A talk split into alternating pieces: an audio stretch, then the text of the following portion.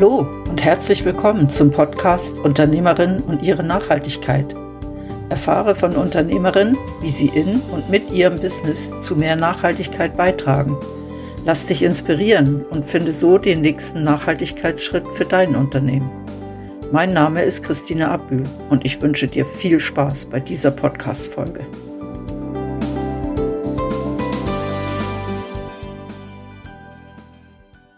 Für die heutige Podcast-Folge bin ich unterwegs zu einem Geburtshaus. Für alle, die das nicht wissen, das ist ein Haus, wo Babys zur Welt kommen. Das Besondere an diesem Geburtshaus ist, dass es für Nachhaltigkeit steht. Ich bin sehr gespannt auf das Gespräch mit Susanne Klaus. Das wird spannend. Bleib dran. Susanne, wir sitzen in diesem wunderbaren Gebäude mit dem Namen Geburtshaus Luna und du bist Mitgründerin, Hauptaktionärin und Leiterin von diesem Unternehmen. Und momentan sitzen wir in einem Zimmer, wo man auf der einen Seite noch ganz altes Gemäuer sieht mit Fachwerk und schön Stein und auf der anderen Seite eine Wand, wo man sieht, die ist neu, aber es ist alles aus Holz. Gibt eine schöne Atmosphäre und den Eindruck von Nachhaltigkeit. Was hat das mit diesem Gebäude auf sich, wo wir sind? Das ist ein 200-jähriges Bauernhaus, wo sehr baufällig war, wo wir es übernommen haben. Wir haben das ähm, gekauft und nachher zusammen mit der Denkmalpflege sanft renoviert. Wir haben möglichst viel belassen, wir haben möglichst Kontrast probiert reinzubringen, auch im Sinne von das, was neu reinkommt, wird in einem Kontrast bauen. Nicht, dass man das Gefühl hat, wir auf Ethno-Kitsch renovieren, im Sinne von, ja, wir machen alles so wie früher, sondern wirklich, dass man sieht, dass es neue Elemente sind, aber gleichzeitig die Atmosphäre vom Haus ähm, aufnehmen. Also darum auch viel Holz natürlich. Ähm, das Nachhaltige an dem ist für mich halt, dass man das schöne Gebäude erhalten hat. Man hätte das äh, nicht dürfen abreißen selbstverständlich, aber der Vorbesitzer hat natürlich das Gefühl, er lasse es verkehren, bis es dann nicht mehr, ähm, nicht mehr baubar, bebaubar wäre oder umbaubar. Und Denkmalpflege ist uns sehr dankbar, dass wir das jetzt übernommen haben und dass wir so etwas Schönes daraus gemacht haben. Und ich finde das ein wundervoller Rahmen in so einem Haus ähm, für Geburten, für dürfen auf die Welt kommen. Ihr habt ja nicht nur äh, hier Räume, wo eine Geburt stattfindet, sondern ihr habt auch Zimmer, wo dann die jungen Eltern und das neugeborene Kind die sich eine Zeit lang aufhalten und von euch verwöhnen lassen können und von euch auch betreut werden. Ihr habt auch Therapiezimmer. Bei dem bei dem kleinen Rundgang, den wir schon gemacht haben, habe ich gesehen, es gibt ganz, ganz viele Kleinigkeiten, an denen man schon sieht, dass euch Nachhaltigkeit wichtig ist. Warum ist dir das wichtig? Ja, also wir sind ein Haus für die zukünftige Generation. Wir heißen immer wieder neue Menschen willkommen auf dieser Erde. Und ich glaube, wir alle wissen, dass es wahrscheinlich nicht 5 vor 12 ist, sondern schon gut 12 was Klimaschutz, was ähm, Umwelt anbelangt. Und darum ist mir das extrem wichtig, dass wir die nicht nur willkommen heißen und Freude haben, sondern dass wir ihnen eine Welt hinterlässt, wo, sich, wo, wo lebenswert ist und wo, wo sie können damit ihr Leben gut gestalten Also hast du eigentlich einen Ort geschaffen, wo nicht nur neues Leben stattfindet, sondern neues Leben auch in einer Art und Weise willkommen geheißen wird, wie es sein sollte. An und für sich schon, ja. Ich finde, das, das gehört zusammen. Also ich fände es komisch, äh, eine Philosophie zu vertreten, ähm, nach mir die Sinnflut und gleichzeitig immer wieder neue Erdenbürger willkommen zu heißen. Das geht für mich gar nicht auf. Also es ist für mich klar, die müssen eine Welt ähm, überkommen oder wir müssen probieren, die Welt zumindest so zu erhalten oder zu verbessern, dass es für sie auch noch lebenswert ist. Also ich sage halt immer, unsere Generation hat es ein Stück weit auch verbockt. Wir haben viel auf Kosten von unseren Nachkommen gelebt. Ja, das sehe ich auch so. Es sehen nicht alle so, merke ich, aber ich, ich bin natürlich auch immer froh, wenn ich Menschen finde, die auch dieses Gedankengut vertreten und die dann aber auch noch bereit sind, ähm, nicht nur so zu denken, sondern auch so zu handeln. Und das tut ihr ja. In, in welchen Bereichen schaut ihr überall und vor allen Dingen in welche Form von Nachhaltigkeit lebt ihr in diesem Haus? Das ist nicht nur die ökologische, oder? Nein, es geht auch um die zwischenmenschliche. Also klar, das Ökologische ist, ist, immer im Hintergrund. Es gibt natürlich Sachen oder Bereiche, wo wir relativ gleich noch viel verschwenderisch leben, weil es halt Hygienestandards gibt, die man muss einhalten muss, wo man nicht drum herum ähm, wo ich zwar nicht immer sicher bin, ob, ob das Altmodische nicht gerade so hygienisch wäre, aber das sind Auflagen, die wir haben die müssen wir einhalten. Aber es geht uns auch intern darum, also der zwischenmenschliche Bereich, sprich die Führungs, Führungsphilosophie, Teamphilosophie, das Empowern der Mitarbeiterinnen, ähm, das muss alles, es, es, soll ein schöner, es soll nicht nur ein schöner optischer es soll nicht nur ein optisch schöner Ort sein, es muss einem auch wohl sein, hier zu arbeiten. Wir haben zum Teil extrem strenge Dienste, extrem strenge Zeiten. Da braucht es einen Effort von uns als Führungspersonen auch, um den Leuten ähm, genügend Halt zu geben, genügend ähm, Feedback zu geben, genügend ähm, ihnen gerecht zu werden, dass sie das auch mögen tragen dass sie das auch können aushalten. Und dass sie auch wie können den Prozess machen also, also sich selber weiterentwickeln da gehört aber zum Beispiel auch ein Integrationsarbeitsplatz dazu, wo wir jetzt in der Hauswirtschaft geschaffen haben, für Menschen, die vielleicht jetzt nicht die Start äh, Möglichkeiten haben, wie wir Hebammen, wo, wo sicher ähm, auf einem hohen Niveau ausgebildet werden und die Ressourcen und die Fähigkeiten haben. Also der Integrationsplatz für Menschen da sein, die wo das nicht mitbekommen haben und wo gleich müssen irgendwie in ein Berufsleben in den ersten Arbeitsmarkt integriert werden. Und da haben wir jetzt fest Freude und das ist jetzt auch eine gute Sache, das ist auch gut angelaufen und ja, das tun wir auf alle Fälle fortsetzen. Also die Hauswirtschaft hat einen grossen, grossen, grossen Auftrag in, in sowohl in der materiellen Nachhaltigkeit als auch in der zwischenmenschlichen Nachhaltigkeit, sagen Sie jetzt mal so. Das heißt, so, ihr habt jetzt einen ersten Integrationsplatz geschaffen mhm. und, und auch das eine Zeit lang gelebt und habt erste Erfahrung gesammelt. Und das macht ihr im Hauswirtschaftsbereich. Der ja auch nicht gerade klein ist, oder? Weil die, die Menschen, die hier bei euch wohnen und zur Welt kommen, die werden hier ja auch verpflegt. Mhm. Ähm, wie macht ihr das genau in der Küche?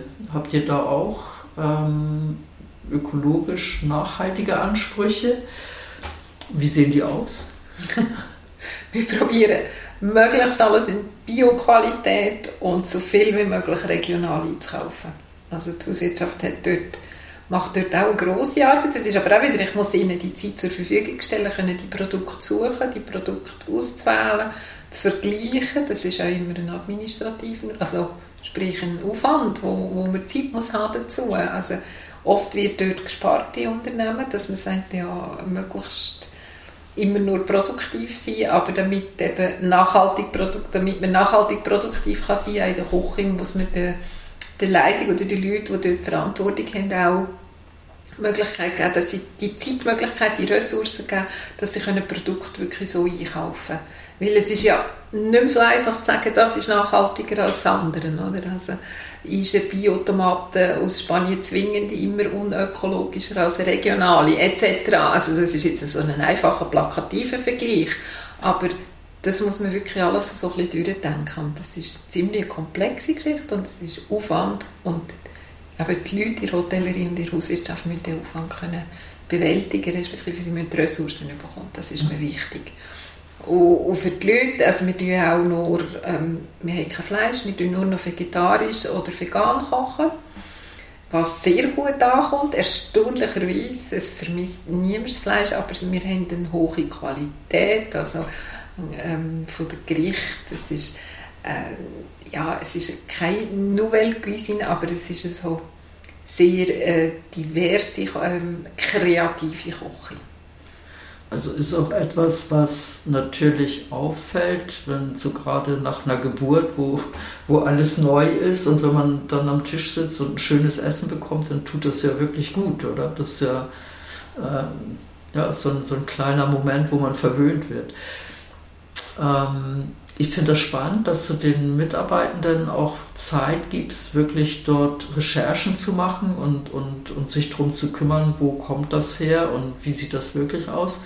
Ist das nur in der Küche so oder ist das im, in den anderen Bereichen auch so? In der Administration ist das so. Also wir haben wirklich jemandem jetzt einen Tag gegeben für Einkauf und, und Materialbewirtschaftung pro Woche, also 20 Prozent. Und sie probiert jetzt auch möglichst all die, die Produkte, also die Hardware-Produkte auf Ökologie, Ökonomie ähm, zu überprüfen, eventuell zu ändern, zu erneuern etc. Bei den Hebammen würden wir es auch geben. Dort ist einfach die Problematik, dass wir immer zu wenig Hebammen haben. Also es gibt schweizweit, also nicht nur schweizweit, europaweit einen Hebammenmangel und wir sind immer knapp mit den Stellen besetzt. Und sie probieren oder sie machen ihr Möglichste. Aber ich kann nicht, also man kann sie einfach nicht so viel freistellen, wie es es braucht oder wie wir gerne würden. Weil sonst haben wir einfach zu wenig. Und, und, und das braucht natürlich auch das Fachwissen einer Hebamme. Also du kannst nicht sagen, ich stelle den administrative Kraft zur Seite, das haut dann gar nicht mehr hin. Nein, es braucht in der ganzen Geschichte mit den Materialien, was man unter der Geburt braucht, mit Instrumentarium etc., da braucht es schon das Fachwissen. Also es müsste jetzt nicht unbedingt der Hebamme sein, es könnte auch Pflegefachfrau sein, aber es braucht schon das teaminterne Fachwissen. Man muss ja auch, wenn man das Produkt wechselt, muss man ja auch sich ähm, sicher sein, äh, verhebt denn das im Handling zum Beispiel. Also jetzt haben wir Diskussion, ich kann einfach ein Beispiel sagen, haben wir Diskussion Flesia. Das sind so Plastikunterlagen ähm, mit mit einem äh, Papier, ähm, wie sagt man dem, jetzt kommt mir schon gerade nicht in den Sinn, so Flockenauflage, die sehr saugkräftig ist. Es ist aber extrem viel Abfall und es ist Plastik unten. Oder das braucht man zum Beispiel beim Blutverlust oder wenn ja. eine Fruchtblase platzt, dass nicht gerade das ganze Zimmer voll ist. Und äh, die Frauen nehmen es auch oft gerne als Schutz, neues Bett oder so. Wir probieren schon dort sehr sparsam damit umzugehen. Und trotzdem haben wir jetzt die Idee gehabt, ja, es gibt jetzt mittlerweile Stoffalternativen, die ökologisch hergestellt sind. Äh, es ist eine kleine, eine kleine äh, Bude, die das macht. Und jetzt muss man, jetzt muss man das halt auch mal zuerst ausprobieren. Oder? Also man muss schauen, verhebt denn das wirklich, wenn halt schon mal viel Blut kommt oder wenn schon mal viel Fruchtwasser kommt, ist das, was gibt das für einen Wäscheaufwand, wird das wieder super etc. pp. Also das braucht schon Leute, die wirklich auch mit diesen Materialien nachher arbeiten oder zumindest noch ganz nah dran sind am Arbeiten. Ich kann nicht einfach sagen, das kann, sonst wird es so ein bisschen eben administrativ abgewickelt und das kann dann sein, dass dann das in der Praxis überhaupt nicht verhebt. Also das heißt, das, was in vielen Großunternehmen passiert, dass jemand sagt vom Einkauf, ähm, da gibt es eine billigere Variante, die kaufe ich jetzt. Äh, und dann merken nachher die, die damit zu tun haben und damit umgehen müssen, das funktioniert gar nicht. Das genau. tut ihr eigentlich vermeiden, indem genau. ihr mal etwas besorgt und dann wie so eine Testphase genau. durchläuft. Das ja. ist natürlich das Schöne am kleinen Unternehmen. Das ja. ist sehr direkt und sehr praktisch. Und das, ich sage immer, das ist ein Unternehmensvorteil, das ist klar. Ich, weiss, ich habe mir jetzt noch nie überlegt, wie würde ich das in einem Unternehmen mit 1000 Mitarbeitenden machen. Aber also ich habe schon das ich bin mal äh, so vom Qualitätsmanagement herkommen. Ich habe schon das KC neu in den Ohren. Das ist ja, das kennt man ja heute schon wieder nicht mehr. ich habe das noch gelernt. Und, und ich glaube eben wirklich, dass die, die in der Praxis arbeiten, eigentlich sehr gute Rückmeldungen können geben gerade was das Handling betrifft. Jetzt wieder zu abschätzen, ähm, ist es ökologischer, ist es nachhaltiger, das braucht wieder ein spezifisches Fachwissen. Oder? Aber Ähm, ich stelle bei den Hebammen gerade übrigens jetzt bei allen Mitarbeitenden im Haus, ähm, wo so ein Spezialfunktionen haben, ein grosses Bewusstsein dazu ähm, fest. Und also ich denke auch bei den, bei den Basismitarbeiterinnen, also bei, äh, ohne Führungsfunktionen, auch dort haben wir sicher ein überdurchschnittliches Bewusstsein. Dort dürfte es manchmal noch bisschen verbessern. Wir, auch wir machen noch nicht alles perfekt. Aber äh, wir sind auf einem guten Weg. Und vor allem die Türen sind offen bei uns, also bis, zum, bis zur Reinigungsfrau. Das also, heißt, du, du suchst auch wirklich die, den Kontakt mit den Mitarbeitenden oder du implementierst auf irgendeine Art und Weise Prozesse oder Abläufe, dass du an diese Informationen auch rankommst von Mitarbeitenden. Also, wir sind ein Kleinunternehmen und das haben wir zwangsläufig, ja. Das ist ja. jetzt auch wieder das Schöne, oder? Also ich, ich komme Rückmeldungen sehr direkt über und ja, und wir haben eigentlich keine geschlossenen Türen oder so, ähm, auch nicht, also effektiv zum Teil schon, aber im übertragenen Sinn sicher nicht. Ja. Also das heisst, Mitarbeiter können auch zu mir kommen, wenn sie etwas haben, ähm, aber wir haben eine sehr gute Linienverbindung. Also ich habe extrem gute Führungs Teamführungsleute. Das habe ich ganz fest Freude. Und der, der Faden zu ihren Teamleitungen ist sehr groß, also so also die Beziehung, also die sind ich glaube wirklich alle 100% akzeptiert von ihren Teams, also es gibt keine Spannungen dort, die ich müsste auffangen. Weil jemand findet, also meine Chefin ist jetzt in der Letzte, sondern das ist wirklich, das läuft sehr gut. Und durch das habe ich, ich habe sehr Draht, oder respektive wir machen sehr enge Austauschsitzungen auch um Teamleitungen und ich, damit ich wieder ein Bild habe, wo stehen wir, wo sind wir. Also das läuft wirklich sehr gut das, ich nehme an, du schaust auch schon beim, bei, bei den, wenn du jemanden neu einstellen musst, dass das alles passt, damit das nicht gefährdet wird, weil das ist ja sehr, sehr viel wert, wenn ich mhm. so eine, ähm, sag mal, so eine offene Kultur habe, muss ich auch schauen, dass sie bestehen bleibt. Ja, also ich tue nicht mehr direkt einstellen, das tun wirklich Teamleitungen. Ich bin einfach involviert im Prozess, ich werde informiert, ich bin sicher auch bei den Gesprächen dabei, aber äh, im Großen und Ganzen entscheidet das Teamleitung, wer eingestellt wird. Was wir, dort haben wir begleitet, den Prozess gemacht, also das klingt jetzt alles so heile Welt, aber in Tat und Wahrheit sind wir auch sehr klar und sehr strikt geworden. Also wir haben schnell gemerkt, dass ein Team mehr leidet, wenn man etwas durchzieht, selbst im Personalmangel, also selbst bei den Hebammen wenn man etwas durchzieht, das überhaupt nicht passt. Und wir trennen uns wirklich mal schneller trennen von einem Mitarbeiter oder Mitarbeiterin, wenn wir merken, nein, das kommt nicht gut. Im Grundsatz gilt immer empowern, empowern, stärken, helfen für eine Entwicklung. Ähm, aber wenn wir merken, sie will sich gar nicht entwickeln, also es, es, es ist vielleicht so ein bisschen salopp ausgedrückt, aber manchmal kommt es zu der Umkehrgeschichte, oder, dass die Mitarbeiterin findet, ja, wir könnten doch so Unternehmen jetzt verändern, dann würde es für sie schon passen, oder? Ah, okay. und dort wir müssen wirklich müssen lernen, vor allem jetzt in diesen Bereichen wie beim Hebammenteam, wo es zu wenig Leute hat, oder? Dort hat man dann schnell probiert, ja, aber wir könnten doch jetzt das ändern, dann gefällt es denen auch. Wo man dann müssen merken, nein, nein, das dürfen wir nicht, oder? Das bringt so viel Unruhe, es bringt Unfrieden, es bringt Unzufriedenheit. Da müssen wir wirklich viel schneller und viel klarer einen Schlussstrich ziehen, so hart dass das tönt. Aber es hilft allen und es hilft letzten Moment, denke ich manchmal auch, vielleicht nicht jeder, aber auch der betreffenden Hebamme, wo man sagt, du, es passt glaube ich nicht. ja, das kann ich mir auch vorstellen, ja. weil wenn, wenn das zu lange angeschaut wird und probiert ja. wird, dann fühlt sich der, der Mensch ja auch irgendwie im Recht und auf dem richtigen Weg. Und wenn, genau. wenn er dann auf einmal die Kündigung bekommt, dann versteht er die Welt nicht mehr. Genau. Nein, dort sind wir sehr viel, also, und dort haben wir auch Begleiter geschaffen mit einer Organisationsentwicklerin, dass wir wirklich klar werden. Ja. Dass, wir, dass wir in der Kommunikation klar werden, dass man sehr schnell eingreift und sagt, du, da haben wir einen Dissens. Die Haltung oder deine Arbeitsweise oder in dieser Form, das funktioniert nicht hier. Da musst du einen Effort machen, was können wir unterstützend bieten. Und aber wenn man merkt, der Effort kommt gar nicht, eben respektive die Ideen oder die eigenen Ideen, die man bringt, sind eher so, wir könnten ja hier im Betrieb etwas ändern, dann würde es wieder passen.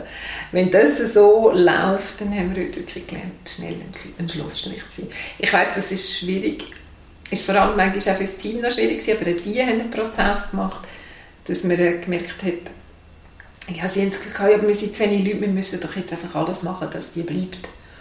Und dann haben wir müssen lernen, nein, es ist euch Wöhler, es ist allen Wöhler, es ist am Betrieb dienen, wenn man, wenn man wirklich sagt, schau, es passt einfach nicht, es ist gescheiter, wir trennen uns wieder.